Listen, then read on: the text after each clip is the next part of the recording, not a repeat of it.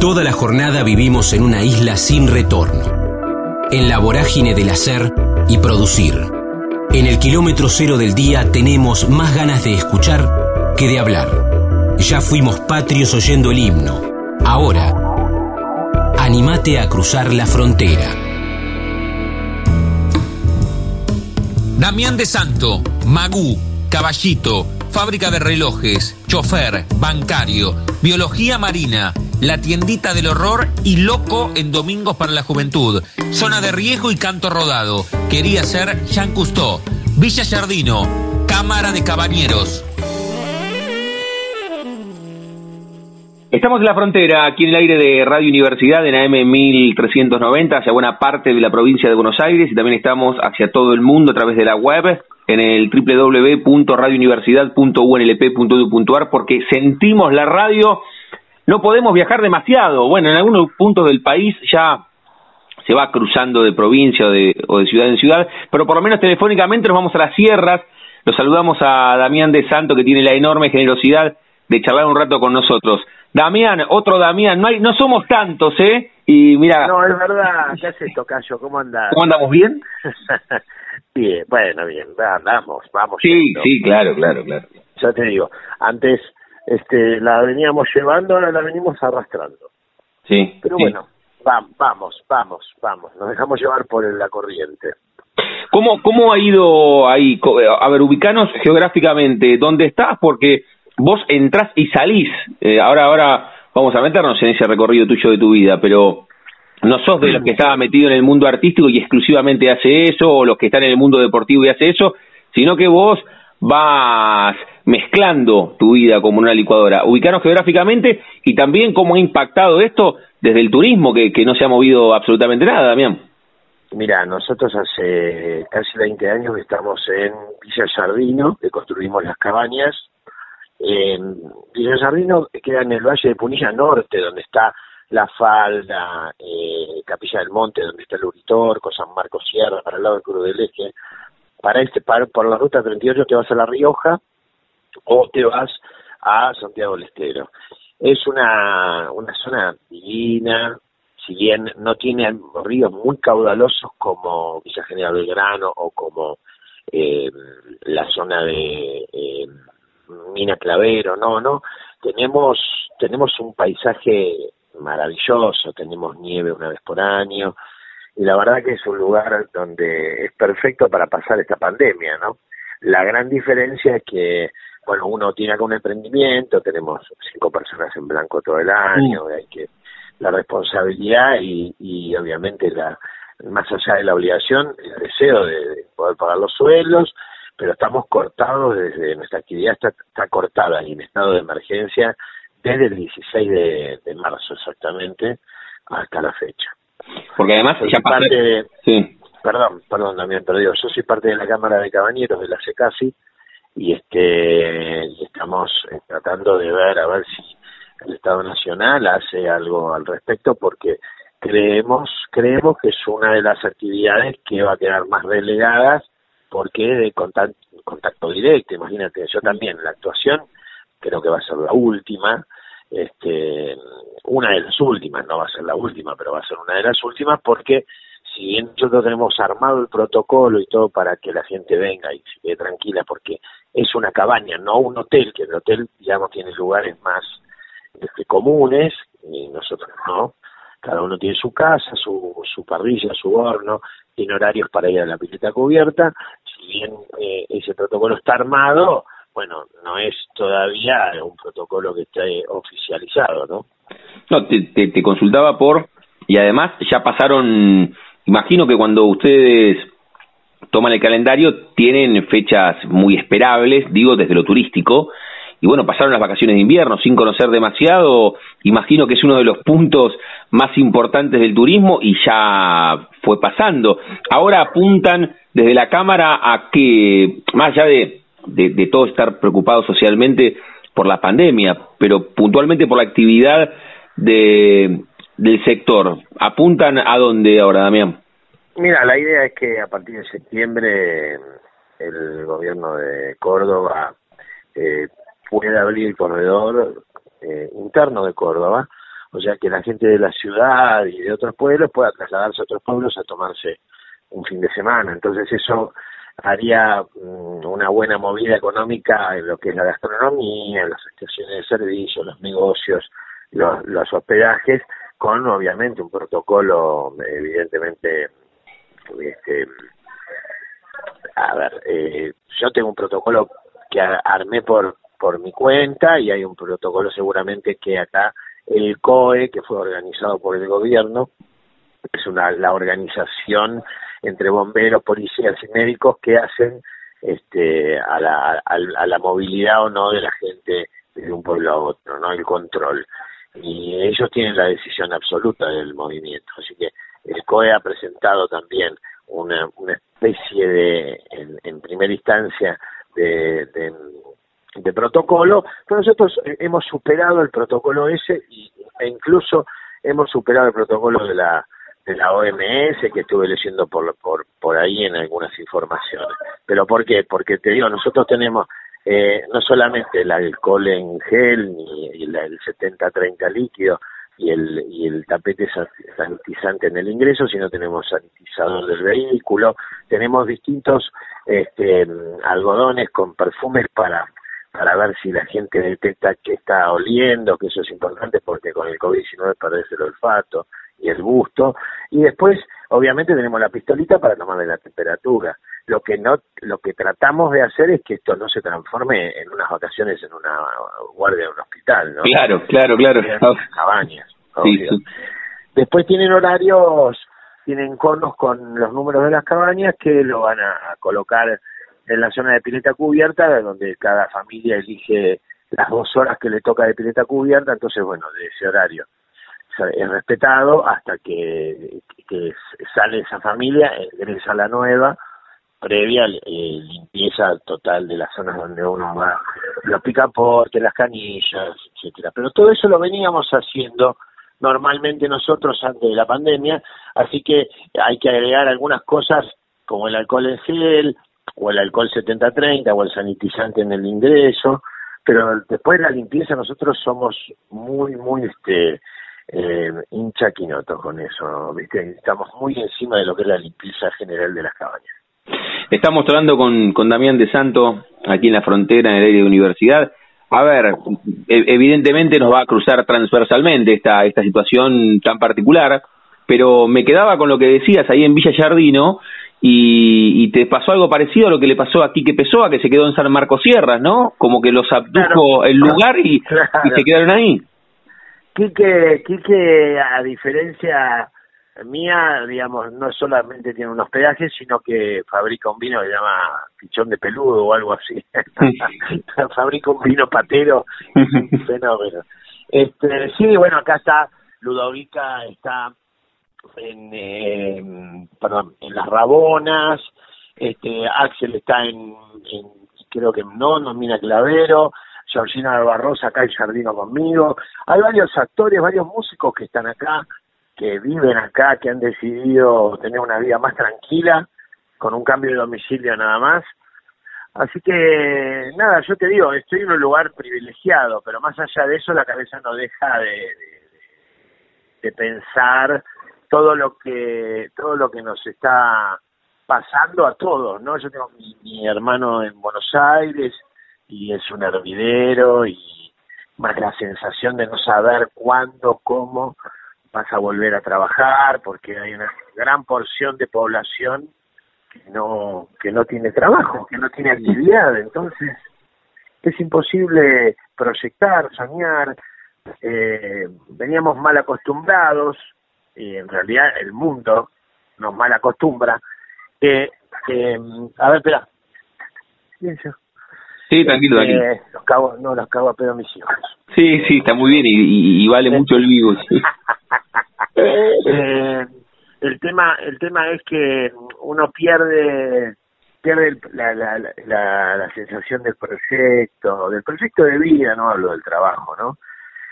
uno estaba acostumbrado a trabajar, pero este es un país donde en realidad este y por ahí otro, que yo no lo conozco, pero si lo tenemos muy cercano a Uruguay, pasa esto. Eh, vos decís, bueno, estamos eh, seis, siete, ocho, nueve meses sin trabajar En cualquier otro país tenés la espalda para bancarte eso.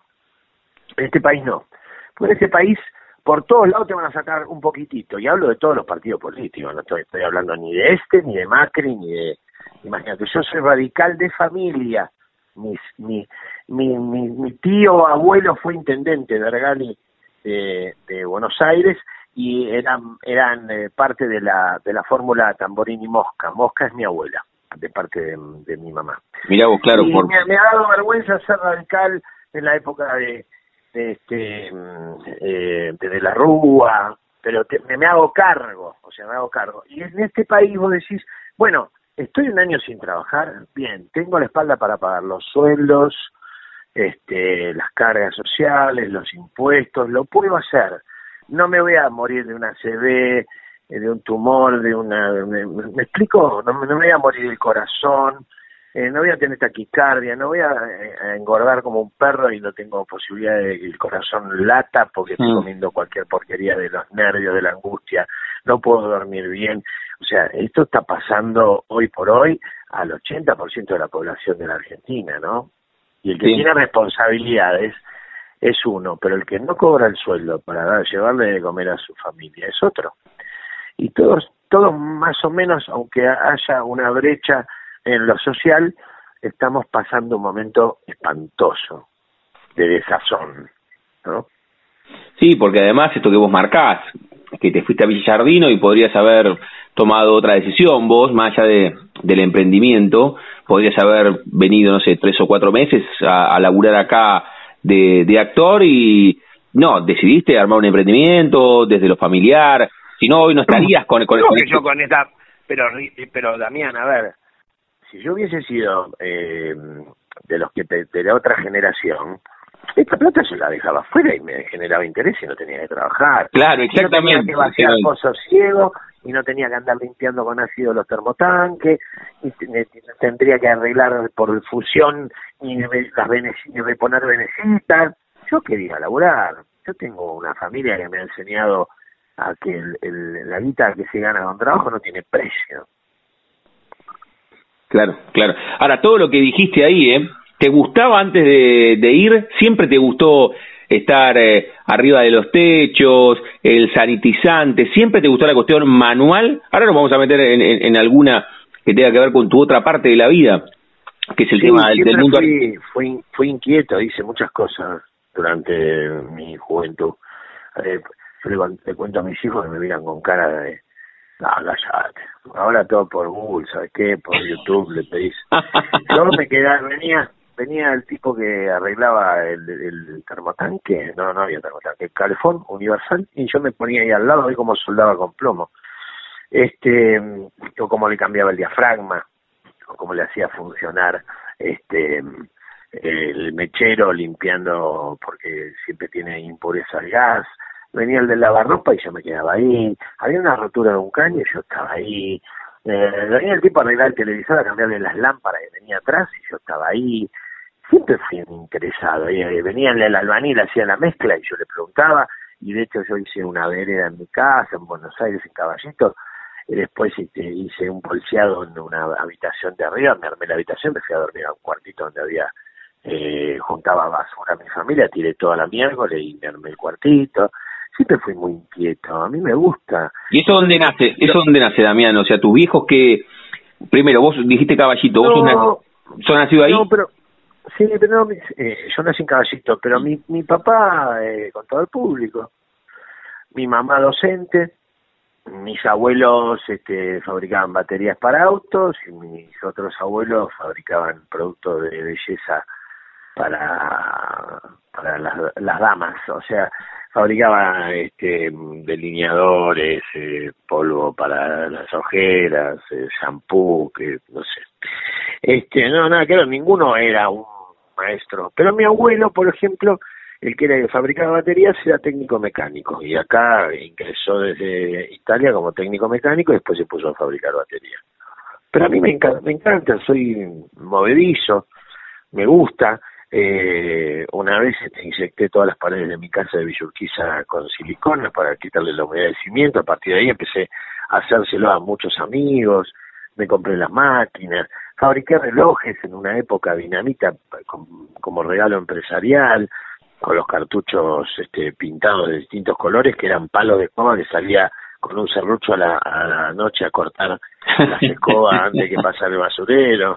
Este eh, me gusta me gusta me gusta meter mano me gusta hacer el, el cemento con color en las paredes allanar los pisos alisados. Me encanta colocar piso de madera o sea me gusta me gusta si no tengo una fecha para entregar eh, soy más tranquilo. Si no soy medio volado viste porque a mí me dicen hay que hacerlo ahora pero muchas cosas las aprendí laburando con unos chicos amigos de Libarda Parrilla, un chico que de Libarda está en España haciendo eh, efectos especiales en cine, en, eventos, en televisión. Este, empecé a aprendí a soldar con ellos, a cortar con con este moladora, a cortar con sensitiva la madera, a, usar este la caladora, la lijadora. También aprendí un montón ahí, usar eh, nosotros le hacíamos vaciados de, de cara a, a, gente que hacía fiestas y le hacíamos en, en, en el, ¿viste el cemento ese verde? Sí. Un yeso verde ontológico. Eso es lo negativo, después le tiramos alginato y hacíamos unas máscaras de goma y las poníamos en, los cuerpos de, unos maniquíes y, armamos, por ejemplo, en un barnillurat toda la familia sentada en una mesa, eh, pero rígida, ¿no? Y enfrentada a la gente real. Eh, hacíamos las caras de, Antonio Gasalla de las operaciones, hicimos La Tica, toda la película de La Tica. Yo ahí aprendí un montón, yo hice Drácula, los efectos especiales de Drácula, laburé como elenco en Drácula, hice parte de la escenografía de Drácula, fui jefe de efectos especiales en Drácula. Yo eh, reparaba la escenografía cuando nos íbamos de gira, organizaba todo eso. Yo siempre fui inquieto, o sea, no, no, no, no, soy solamente actor, ni fui bancario, fui chofer de una empresa de transporte, fui preceptor en un colegio nocturno, vendí medias, llaveros, perfumes, imitación, hice un poco de todo. Menos remis que no existía en su momento, ¿viste? Pero si no lo hubiese hecho. Qué, qué linda charla con Damián de Santo en la frontera. Ahora, te, o sea, te metiste en el mundo a ver si, si es así. Y, en el mundo artístico te metiste de manera colateral con el tema de los efectos especiales que contabas recién ahí, o cómo fue el arribo, porque hablas con tal pasión de todo lo que hiciste que a veces es difícil de encontrar. Es más fácil encontrar en persona, no sé, en, futbolistas que te cuentan que a los cuatro años fue un cazatalento y ya metió un gol y al hermano. Claro. Pero, pero vos contás. No, nada que ver. Lo mío fue eh, paso a paso, escalón por escalón. Yo estaba eh, estaba estudiando biología marina en la universidad. es extraordinario. En la UBA. Para ponerme una pescadería, ¿no? Porque imagínate que a los marinos, pobrecito hoy. Pero yo amaba a Jean y me parecía que tenía la libertad que yo quería, necesitaba. De subirme un barco, ir a, a buscar el, el famoso pulpo y el chupóctero y los playas, ¿viste? Bueno, eso quería yo. Pero bueno, evidentemente con el tiempo me fueron dando algunas eh, eh, señales la vida que no era por ahí y en el medio me puse a estudiar teatro en una escuela que era eh, sábado y domingo 10 horas sábado y domingo 10 horas el sábado 10 el domingo para gente adulta de la que estaba trabajando como yo laboraba en un banco, me podía, podía ir a las clases este, eh, normales de lunes a viernes. Así que empecé a estudiar ahí. El director de esa escuela produce una obra de teatro, se llama La tiendita del horror. Y me llama y me dice, mira, yo quiero que vos este, actúes en esta comedia musical porque te veo, porque me parece que, que, que la tenés clara bueno, le dije, pero qué, ¿cuál es mi personaje? Lo que personaje es la planta. Es una planta que se trae actores en escena. Bueno, le dije, no importa, imagínate, el primer laburo, pago, con contrato. Los espadones producían también esta comedia musical. ¿La tiendita del horror? Sí, se llama, se, se, llama, perdón en inglés, pero eh, se hizo en Nueva York eh, se llama Little Shop of Horrors. Es genial la comedia musical. La, la plantita es la protagonista, pero no nadie sabe que, o sea, yo salía a saludar al final, todo transpirado, arruinado, y la gente aplaudía, pues venía aplaudiendo, pero sabían quién mierda era yo, a qué me dedicaba en esa voz. Bueno, ahí empezó. Y ahí conocí a los chicos que hicieron la planta y la escenografía, eran eh, eh, y Padilla, los dos. Eh, eh, a ver, Rodolfo de Libarda eh, era el que estaba más en el detalle del maquillaje, de la, del laburo fino. Y Andrés, que es el hermano de Carlitos Parrilla, ¿te acordás? Carlitos Parrilla. Sí, sí. Era conductor y todo. Sí, sí. Que, bueno, se suicidó, se tiró de un séptimo piso.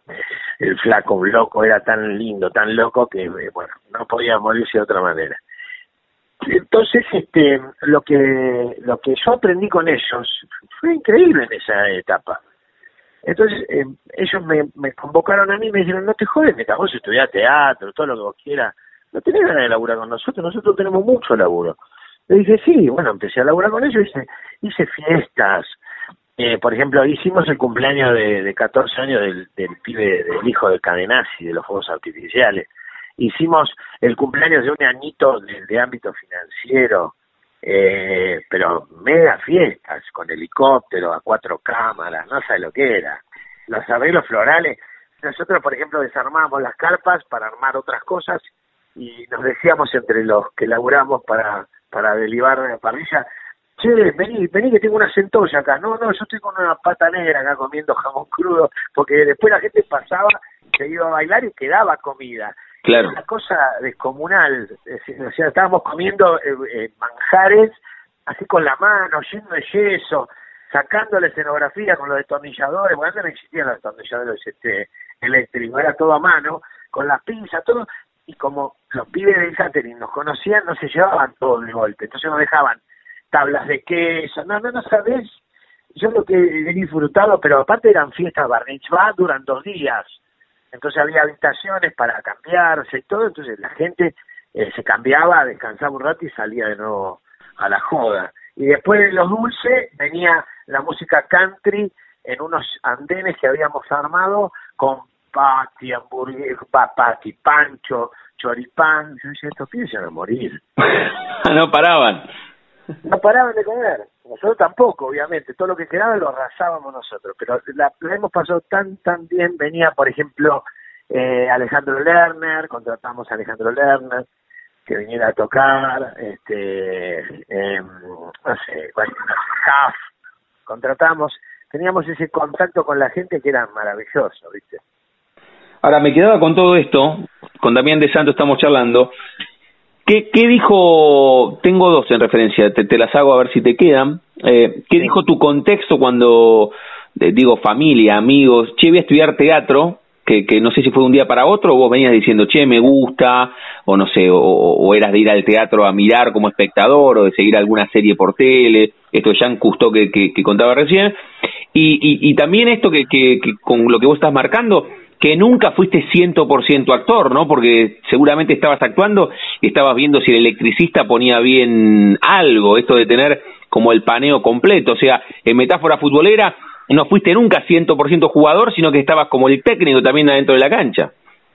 Sí, totalmente. Cuando esto nace, nace, o sea, la vida te va tirando data. Eh, si no la ves, no la ves. Evidentemente, yo la estaba esperando porque me gustaba la carrera de biología, pero digo, ¿cuál es el campo de acción de esto? No, tenía, en su momento había un este había un convenio etícola con España de de, producir de alguna manera algunas especies que estaban en extinción, pero viste, dije que voy a laburar en una especie de laboratorio. Yo quería la océano, viste, encontrar, tirarme en las ballenas acariciarla y a ver cómo comen krill. Bueno, toda esa ilusión no, no, se produjo. Pero en el medio empezaron a aparecer situaciones, por ejemplo, en la primaria eh, me hacían preparar obras de teatro para despedir a los chicos de séptimo. Y así fue sistemáticamente durante tres años hasta que me tocó el séptimo a mí. Las docentes que a mí eh, no me querían tanto porque no era muy buen alumno y aparte eh, eran más exigentes conmigo porque mi vieja era docente, eh, se emocionaban cuando veían las obras de teatro que la profesora de música armaba. Y a mí me resultaba como cómodo, familiar, me, sentía en mi lugar, ¿viste? Cuando vos te decís, bueno, un pibe agarra la pelota y la mueve está todo el día con la pelota, está todo el día con la patineta, todo el día con los skate, todo el día con, con la bicicleta, algo le pasa, ¿viste? Está todo el día haciendo gimnasia, e, es eso lo de él. Entonces, mm. En mi casa no no es que me apoyaban en ese sentido, ¿viste? Nada, vos tenés que estudiar la facultad, tenés que tener un título, porque si no... Claro, tu viejo además contador público y tu vieja maestro, o sea, la cuestión académica estaba muy presente. Era más mi mamá que mi que mi papá, pero por afuera yo veía que mi vieja, que ahora no está más con nosotros, pero que era una era un personaje, mi vieja venía y decía, ay, no, no sabes, hay un chico que está estudiando teatro, chico alto, rubio, de ojos claros, le va a ir tan bien, se hija de puta. Y yo, que es un enano, morocho, de ojos color merda, no miel, que me va a ir mal, ya me estás prendiendo fuego. O sea, a ese sí lo aplaudís, a mí que yo quiero no. Entonces, bueno, dije, ¿sabes qué? Lo voy a lograr. Yo creo que fue más que necesario ese suceso. Entonces dije, ¿sabes qué vas a? Me vas a venir a ver al teatro, hija de mil. Bueno, y así fue. Este, un día llegué y dije, renuncié al banco eh, y me voy a poner a estudiar teatro todos los días. Que renunciar al banco como una vez, me, no sé si conocí la historia, que una eh, Emilio Dizzi también renunció al banco y el padre salió a correrlo porque lo quería matar, porque Claro. Ser, bancario era como ser presidente, en un momento era ser presidente de la nación, tenés un laburo, un laburo estable 50 años. Arturo Bonín, eh, si no laburaba en obras sanitarias, era, pasó raspando. Arturo Bonín. Y Marrale también era bancario, Marrale también era bancario. Qué historia con, con el banco y la actuación, ¿no? Pero y, Sí, pero bueno, uno busca laburos porque en esa época, a ver, no sé, Igual vos sos mucho más chico que ellos también, ¿eh? Sí, sí, obvio, obvio no se entendía no se entendía vivir de una profesión claro exactamente que era, hobby que era un hobby claro claro claro entonces mi, mi certificación me la dio Domingo para la Juventud cuando mis compañeros de la secundaria me dicen escúchame te, te lo voy a decir textual. Boludo vos haces una obra de teatro y nosotros ganamos. Después bueno la suerte de la llave o no. Dale déjate de joder. No no no. Vos haces una obra de teatro Damián. Yo soy magú para ellos. Sigo siendo. Magú. vos, vos te haces una obra de teatro, exacto, pues no veo un poco. Eh, vos haces una obra de teatro y, la rompemos. Bueno, hicimos Loco, ¿viste el tango? Sí. Este, balada para un loco. Había un chico que se llamaba Ferro, que tocaba muy bien el, el piano, y me dijo, bueno, yo toco el piano, vos improvisate lo que quieras. Y lo ensayamos en el Hipólito Vieites, en el, en el, en el escenario, nos prestaron el escenario. Este, aquí que ganamos ganamos la, la prenda de José, la ganamos. Después perdimos con la llave, o no me acuerdo, una pregunta, no me acuerdo, pero bueno, no importa. Pero digo, ganamos, la obra la eligió la gente, se emocionó, me acuerdo que este los conductores eh, me, se me acercaron y me dijeron, flaco, es excelente lo que hicieron. Claro, no tenían mucha fe. Pide que estudiamos comercial, que tengamos alguna tendencia artística. Bueno, entonces dije, che, yo con esto tengo que hacer algo. Y un compañero mío que estudiaba con Lito Cruz, eh, eh, Gustavito Nepomuceno, me dice, eh, ¿querés anotarte de estudiar teatro? Vos tenés que estudiar teatro. Le digo, qué sé yo, pero no sé cómo es la cosa. Mira, yo mañana voy a hacer una película de extra. ¿Querés venir? Sí. Bueno, listo, me enganché. Así me enganché en otra de extra y después en otra. Y así fui conociendo el mundo y me sentía a gusto. Me sentía como pez en el agua, frase nunca utilizada. Y dije, esto es lo mío, se acabó, a la miércoles con todo, me pongo a estudiar teatro, me pongo a laburar eh, cualquier cosa para sobrevivir, pero busco la oportunidad de algún día empezar a vivir esta profesión.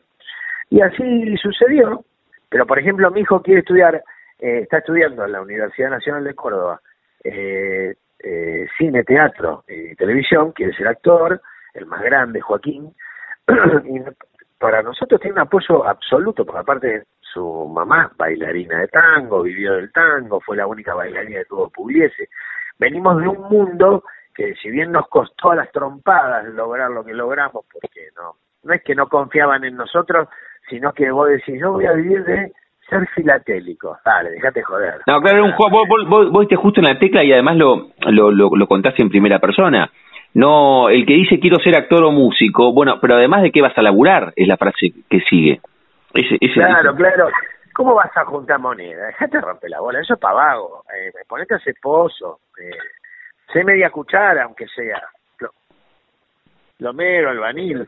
Y lo loco y lo interesante, que con los años, si bien existía, eh, hoy se llama eh, una, eh, escuelas de, de teatro, que te enseñan teatro, en realidad no te enseñan cine, ahora te empiezan a enseñar todas las materias, o todas las carreras, mejor dicho porque cada una es totalmente diferente a la otra, es opuesta. Entonces, hoy tienen un nivel académico y es una carrera universitaria que te da la posibilidad del día que si no querés ser, te recibís, no querés ser actor porque no te va, puedes ser director, coach, eh, puedes ser este, este autor, puedes ser docente, te abre el juego a una sociedad que te permite hacer esas cosas con un título.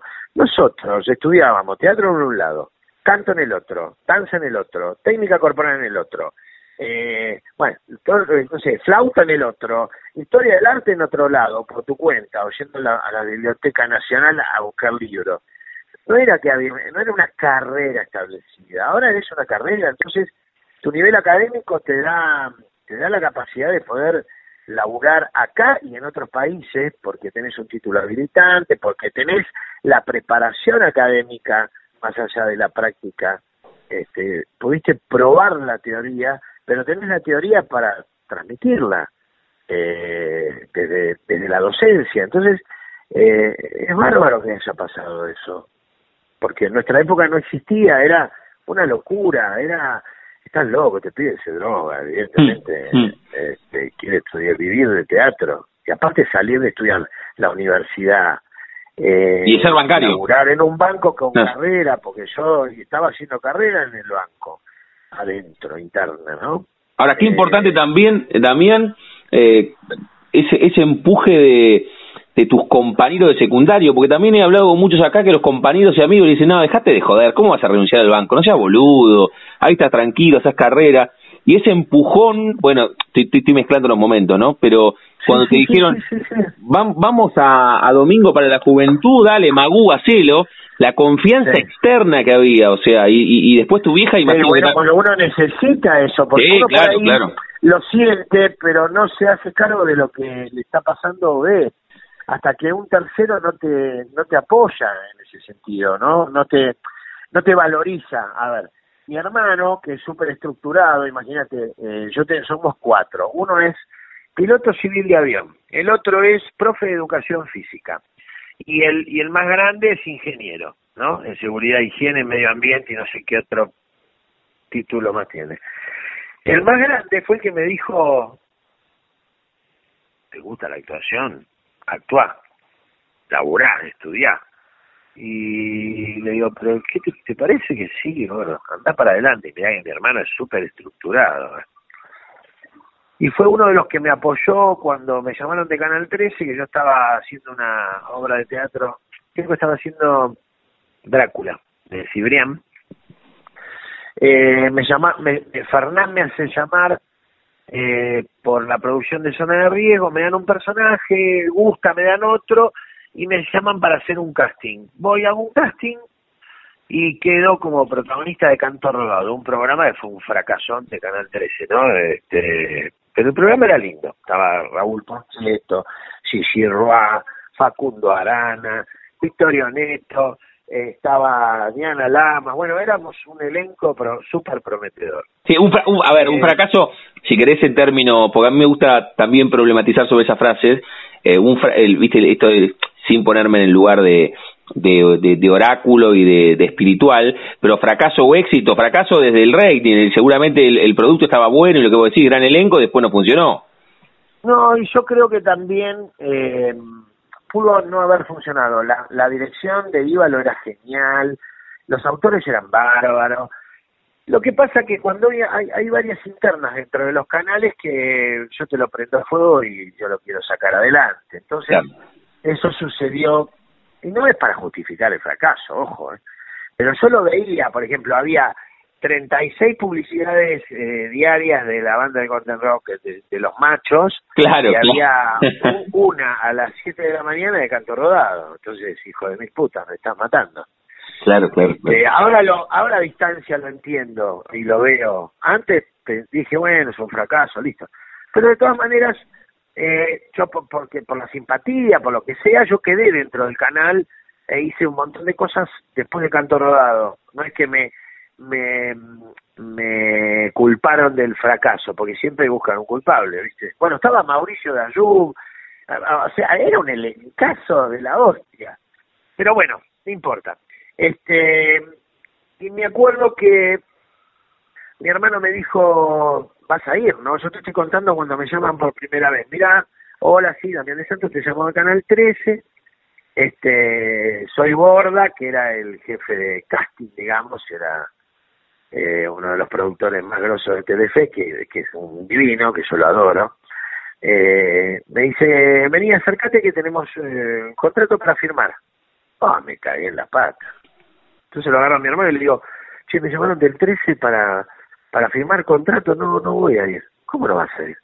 No, no, no, no, no estoy preparado, me parece, para protagonizar. Déjate de joder, anda, anda, probá. Si fracasás, fracasás, pero y si no probás, no sabés si fracasás o no, si servís o no servís. Ahora que te dan la oportunidad de laburar como actor en televisión, ¿no lo vas a hacer? Claro. Y bueno, esa noche no dormí en toda la noche. Y al otro día fui con mi representante. ¿Tu viejo vivía, todavía, Damián, sí? ¿O no? Sí, mis dos viejos vivían. Vivían. los dos juntos. Tuvieron 30 años separados y se murieron juntos los guachos. Mira. Bien para cagarnos la cita. no, pero también me, quedó mucho la, la, de tu vieja que decía este rubio y, después te pudo disfrutar. Capaz que, bueno, ahí. ahí, ah, sí, claro, los exitosos eran todos rubios y los ojos claros. Bueno, por eso los odié y tengo dos hijos rubios y ojos claros. quieren pegar un tiro los Bueno, viste que, viste que escupís y te cae en la cara. Este. Bueno, eh, no dormiendo a la noche, me desperté, estaba esperando un representante, esto es una cosa hermosa, ¿no? Que se ofrecía a arreglarme este contrato. Hugo Fredes, que vive, lo quiero mucho, este, un tipo que ya no se dedica más, y, laburaba con Redondo, el hijo de Redondo de la, de la, ¿cómo se llama? Eh, ¿Te acuerdas de Hiperhumor? Sí, sí, sí. Bueno, era hijo de ese, de ese actor, el uruguayo de Redondo. Entonces, este, nos sentamos con Borda, Borda dice, bueno, a ver qué te parece el contrato. Yo todavía laburaba en el banco. Eh, mira, el contrato es 35 mil pesos. ¿Yo sabes cuánto ganaba por mes en el banco? 2.500 australes. O pesos argentinos, no me acuerdo. 35 mil. O sea que era, era como era como 15 veces, claro, 15 veces más. 15 veces más. claro, yo aparte, yo me quedé helado y no moví un músculo de la cara y, mi representante, que era momentáneo, después fue por muchos años, dice, no, no estamos de acuerdo, nosotros queremos 42 mil. Yo casi lo mato. Dije, yo no estoy empezando y ya lo pierdo este laburo. Entonces Borda dice, bueno, en 40, 40 arreglamos y bueno, déjamelo hablar. Y me saca afuera y le digo, escúchame, Hugo, la puta que te parió. Ya está, firmemos ya. Entonces me dice, no, espera, espera, porque siempre hay posibilidades de, no, no, no, no, firmemos ya. Entonces dice, bueno, vamos a arreglar cartel. Bueno, no importa el cartel que quieras, si querés ponerme último. Con esta guita, ¿sabes qué? No me importa nada, David. Bueno, resulta que arregló cartel, que era el protagonista, que antes de los títulos aparecía. otra época y, yo no podía creer la guita que cobraba, o sea, yo seguía gastando 2.500 australes y todo lo demás lo ahorraba, porque tenía la mentalidad de, de, un sueldo todos los meses normal. ¿Y ahí al primero que llamaste fue a, tu hermano que te dijo a por ello, sí? No, no, me junté con él en casa antes de almorzar, de cenar, y le digo, vení que te voy a mostrar el contrato que firme, una vergüenza, Fabio. Entonces me dice, y sí, pero recién empezás, boludo, empezás. Entonces le digo, ¿cuánto ganas vos? Mi hermano laburaba en los jugos, con que empiezan con T, en los jugos que se disuelven. Sí, este, Era técnico químico ahí. Y dice, yo estoy en 11 mil por mes. Le digo, mira el contrato que me... mira el contrato que me firme. me dice, ah, no, hijo de Dios, me dan la mitad, me dan la mitad, porque yo te dije que te iba a ir bien, ya empezaste bien con el pie derecho. Así que bueno, nos moríamos de risa, disfrutamos tanto, tanto, tanto esa guita juntos porque se lo, se lo merecía. Qué grande, qué grande, qué linda la historia con Damián de Santo aquí en la frontera, en el aire de Radio Universidad. Damián, mira, me queda la última y abriste tantas puertas que con vos se puede hablar, no sé, 20 horas, porque además con la llanura que habla no tenés, no tenés ese escudo que tienen muchas veces los artistas. Dos cuestiones, mira, una antes de arrancar, de comenzar la charla, hablé con un amigo y me dice, felicítalo por el Sandrini que hizo en la película de Tita Merelo. Primero ah, eso. bueno, muchas gracias. Mandale un beso, muchas gracias. Primero eso. a Sandrini lo tenía desde, desde que tengo uso de razón. Lo veíamos con mi abuela en la, en la tele. Las películas era, era ley. Nos sentamos ahí a tomar mate, a comer o torta frita, o bizcochito, lo que hiciera la vieja, ¿no? Y entonces me decía, invítame a Sandrini, dale, invítamelo un poquito. Entonces decía, dale, Tati, Tati, mi abuela. No, yo vivía con ella, con mi abuelo, el de la batería con mi vieja y mi hermano. y ella me decía, haciendo un poquito Sandrini, ella fue como mi, eh, mi, mi entrenadora durante mucho tiempo para poder hacer a este tipo que era muy particular y aparte es como hacer, no sé, avión, y viste, vos decís, eh, fueron un, un hito en la televisión, eh, y aparte de esos, de esos irreemplazables, ¿no? El, otro día hablaba también con, con, un amigo actor, con Nachito Toselli, y, y él me, y, esos tipos, me enganché eh, mucho con cinear, ¿viste? Confinado acá en casa, vivo solo, y me engancho mucho con cinear. Entonces, bueno, voy viendo. Y el otro día vi Fantoche, que no había visto nunca, que se rueda en, en Uruguay, deduzco que la viste, no sé, debe ser del, del cuarenta y pico, del cincuenta y pico. Ese, ese entre líneas que hablaba sin hablar, ese, es extraordinario con Fidel Pinto también, que después vio otra. Es, es, es, formidable. Sí, ni hablar. Pero por eso te decía, eh, la, la vieja, mi abuela fue como, como mi entrenadora para hacer ese personaje, porque al pedirme que le, imite, le imite permanentemente, yo ya lo, como que lo tenía esa maquieta de los personajes que hacía él en la televisión. Tenía ya la cadencia y todo. Ahora yo quería hablar de, de Sandrini, de hijo de, de, trabajadores del circo. Él, y mi hermano laburaban en el circo. Y era divino, porque yo aparte, después laburé con, con la hija, con Sandra, eh, en una novela, y hablábamos mucho de Sandrini, yo le hacía a Sandrini y se cagaba de risa. Y entonces, este, fue como regalarle mi, mi tesis a mi abuela haciendo esto, que gracias a a, Teresa Constantini que lo vio, que quiso, que yo aparte no doy el físico duro, él era alto, patas largas, yo nada que ver, ya nada que ver, nada que ver el pelo, nada que ver. Pero bueno, ella me dijo, yo quiero que la gente cierre los ojos y vea a Sandrini. Yo no quiero que la gente con los ojos abiertos vea a Sandrini solamente.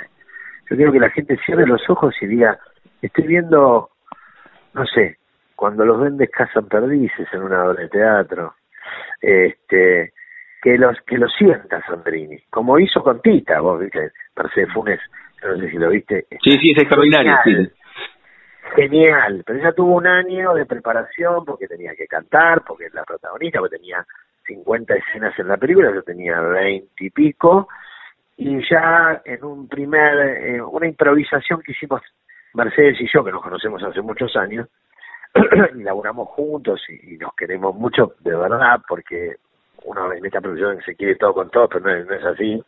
Yo los que los que quiero lo saben. Este eh, tuvimos una, una improvisación hermosa que yo le invitaba a tomar un trago en una barra de un bar y, y al final le este, este, personaje no es que hablaba todo el tiempo a, a, ¿entendés? el tipo hablaba más o menos normal pero cuando se ponía seductor apelaba a este personaje que era increíble. No había no, no había no había posibilidades de un no con respecto a, a Sandrini era súper seductor. Y ahí le chantó un beso y Teresa dice ay me muere me encantó me encantó. Bueno yo te llamo yo te llamo yo me fui salvé a, Mercedes a Teresa a la producción me fui y a los 15 minutos me llama mi representante y dice te va a llamar Teresa eh, sos Sandrini. no, claro, claro. Le digo, no, ¿en serio? Sos Sandrini, Así que acá estoy dando el texto. no la llamé, llamé, no tenía más a quién llamar de mi generación de abuelos, y, pero llamé a, mi hermano, llamé a, a mi mujer, llamé a un par de amigos que eran compañía mía de la secundaria para decirle, ¿te acordás cuando yo jodía con Sandrini? Voy a ser Sandrini y decirle, toda mía, qué bueno, boludo, qué bueno. Se te dio, se te bueno, viste la, los regalos de la profesión, ¿no? Qué extraordinario. Te digo que tuve suerte, suerte, lo que sea, pero he trabajado con unos actores hermosos que yo los veía de pibe, de verdad los veía de pibe, no para decirle que son unos viejos chotos, los veía de pibe y, estuve con ellos, los besé, los abracé. Mira, Marco Zucker, Gogo Andreu, oh. eh, bueno, eh, Darío, eh, Darío Vittori, no se deja besar tanto, pero lo, conocí, estuve con él un montón, hablamos un montón eh, de tiempo. Después, eh, no sé, con, con, siempre digo Marrale, Oscar Martínez, tipo que yo los veía en teatro cuando era estudiante, y los tuve al lado, laburé con ellos, Alfredo Alcón, me lo besuqué todo. Yo siempre digo que eh, pero no como un espectador decir, ay, soy un fan. No, yo muchas veces me lo crucé a Alfredo eh, cuando era estudiante y me decía, ¿por qué quién pasó por ahí? ¿Quién? Alfredo Alcón. Pará, ¿quién es? Yo no sabía, no sabía nada de eso. No sabía quién era quién. Sabía los actores que laburaban en la tele, pero no, no era un tipo que iba tanto, hacía, digamos, tanto teatro de chico. Mi mamá me llevaba a ver alguna obra de teatro de alguna compañera que hacía teatro eh, vocacional, pero me, me no iba a haber grandes obras. Y después terminé laburando con Renan, terminé laburando con actores y yo, viste, dije con Fernando Fernán Gómez, un actor español que falleció, con eh, cuando hice con Fernán, eh, hice de extra en Tanguito, este, laburé con, ¿cómo se llama? No me sale el nombre ahora gallego, este, bueno, no importa. Bueno, laburé con gente. Sí, sí, la, el tango, pero sí, sí. Claro, yo, yo la veía en la tele y, no podía creer yo estar ahí, ¿me entendés? Pero me sentía tan cómodo, tan bien, que no era algo extra. En realidad era mi mundo y, y me lo fue, me lo fue diciendo de a poquito la vida y me pesqué la vuelta. Le di bola. Le diste bola a las señales, esa, esa es la palabra, es la vida te va dando, te va dando señales. Damián, antes de hacerte la última también, que me había pasado tu teléfono, y, de hecho lo voy a hacer acá también, invitarte, mira, desde la semana 1 de confinamiento, estamos leyendo cuentos de manera coral. Elegimos un texto largo, lo leemos entre varios. Fue una manera que se me ocurrió de, de estar abrazado, como no te podés abrazar y besuquear, como vos decías, cercanamente. Le, leemos cuentos entre varios. Y si subieron, bueno, Mauricio Dayú, Pepito Cibrián, eh, Pepe Soriano, eh, bueno, vi, Graciela Borges, y, y el que me dijo, tenés que escribirles, es Juan Pablo Fernández, que lo conocí porque un día hicimos una nota con Piti, y me dijo, escribirle a Damián que es un... sí, mi vida, sí, eh, Un fenómeno, bien, bien futbolero huracán también, ¿no? Ahí de, de esa, de esa banda del mono de Capanga, de toda esa bandurria. Así que después te voy a mandar que estamos con, con Tantalia de Macedonio Fernández, si querés, es un fragmento de 40 segundos, no más de eso. Dale, pero, pero está bueno porque, viste, eh, fusionamos desde contadores públicos eh, hasta futbolistas y actores. Esa es la idea, que sea lo más multidisciplinario posible. Está bien, yo llegué a ser perito mercantil, así que no te preocupes, te pongo mano con los balances. Está muy bien. Eh, Damián, eh, cerramos cada una de las charlas aquí en la frontera jugando con el nombre de nuestro ciclo. Y, y, y, a, todos les pregunto si tienen un momento frontera no desde no desde lo geográfico, en tu caso podría ser, sino desde desde lo rupturista, un momento disruptivo, bisagra, decisivo, que puede ser profesional o puede ser eh, profesional o personal, que yo, cuando fuiste padre que contaste, o ese primer contrato en Canal 13 que saliste y dijiste vamos a firmar ya, o cuando te fuiste a Villa Jardino, o no sé, esa charla con tu hermano, o Domingo para la Juventud, un momento frontera, ¿podés elegir uno solo o es difícil? Eh, no, no lo puedo elegir, lo puedo elegir. Lo que pasa es que no, lo, no, no haría un top ten. Elegiría uno, pero no es, no sé si es el más grosso, pero también definió mi vida de acá desde los 52 años para abajo, ¿no? Eh, momento frontera para mí fue eh, la pérdida de mi vieja y al toque lo de mi viejo, porque eh, yo lo llamé a mi papá para contarle que mi mamá se estaba muriendo y mi viejo viviendo en Villa General Belgrano se vino a despedir después de, de muchos años de mi vieja haberle hecho la vida muy difícil a mi viejo, ¿viste? Por él y a nosotros. Mm. Y, y él me pidió quedarse solo con ella en la habitación, en casa, estaba en su casa, ¿no? En la casa de mi mamá. Y yo sabía que mi mamá esa noche no iba.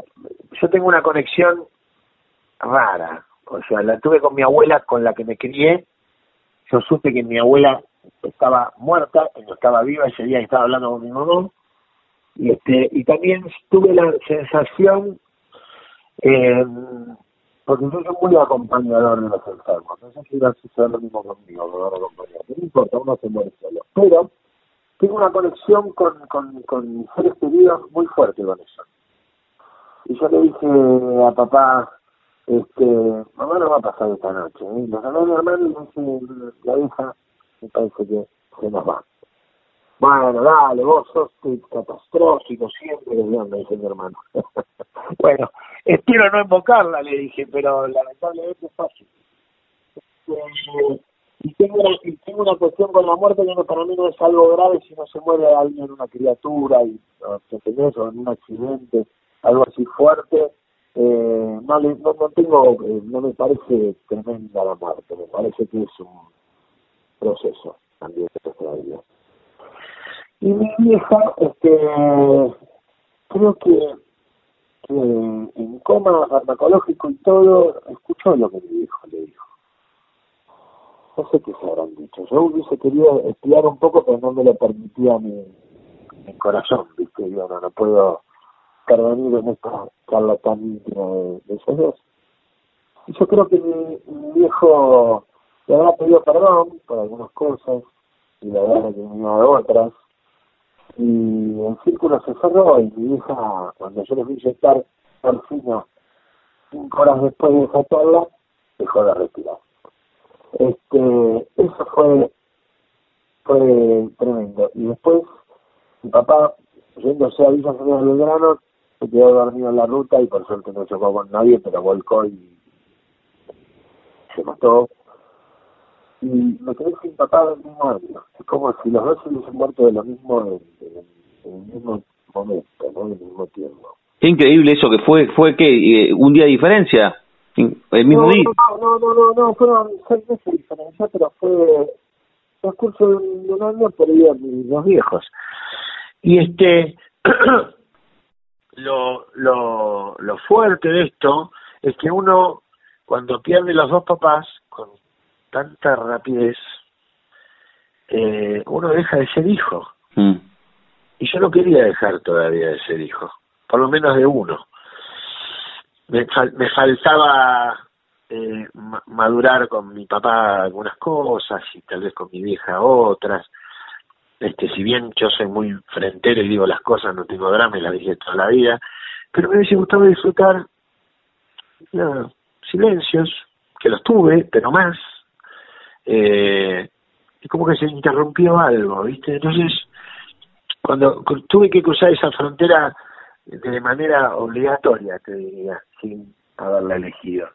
Después hay fronteras que crucé eligiéndolas, me equivoqué y algunas otras no, pero en esta no, no tuve opción, no, no decidí yo, ¿no? Así que esa fue, fue una frontera bastante escabrosa la que tuve que, que cruzar, porque aparte no, no me quedó otra que, que agradecer tener hijos para seguir la historia un poco, ¿no? Mm. Porque creo que eso sin hijos por ahí hubiese sido más doloroso. Sí, sin duda. Me, me quedé ahí con, con lo que decías de dejar de ser hijo y, y más doloroso. Por, por eso por eso recibí el, impacto de la frase. Damián, agradecerte de verdad por este rato. Mira, casi una hora de charla y, y además agradecerte no, no haber ido a los lugares eh, comunes, ¿no? Eh, te podríamos haber preguntado del recorrido de tu vida artística y, siempre me, me, gusta eso de plantear las charlas más que entrevistas. Así que de verdad, agradecerte mucho por, por este gratísimo momento en el aire de universidad y bueno, seguiremos en contacto y ojalá que, que te sumes a, a leer con nosotros en el próximo cuento. sería, sería, un honor. Dale, un placer, Damián. Y que la entrevista la llevaste vos, no, no la llevé yo. O sea, yo contesto lo que vos me preguntás, así yo estoy agradecido de vos.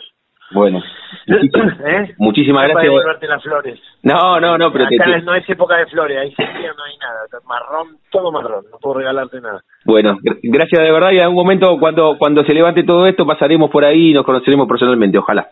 Cómo no, un gustazo. Un abrazo enorme y seguimos en contacto. Dale, besos, besos enormes y gracias a vos. Chao, chao, gracias. Pasaporte en mano, noctámbulos con la radio abajo de la almohada equilibristas entre el ayer y la ilusión de mañana. Somos La Frontera. Idea y conducción, Damián Zárate. Idea y colaboraciones, Julián Álvarez. Producción de notas, Puma Gaspari. Edición y postproducción, Juan de Vega. Idea sonora, voz y edición, Diego Carrera. Voz artística, Pablo Dupuy.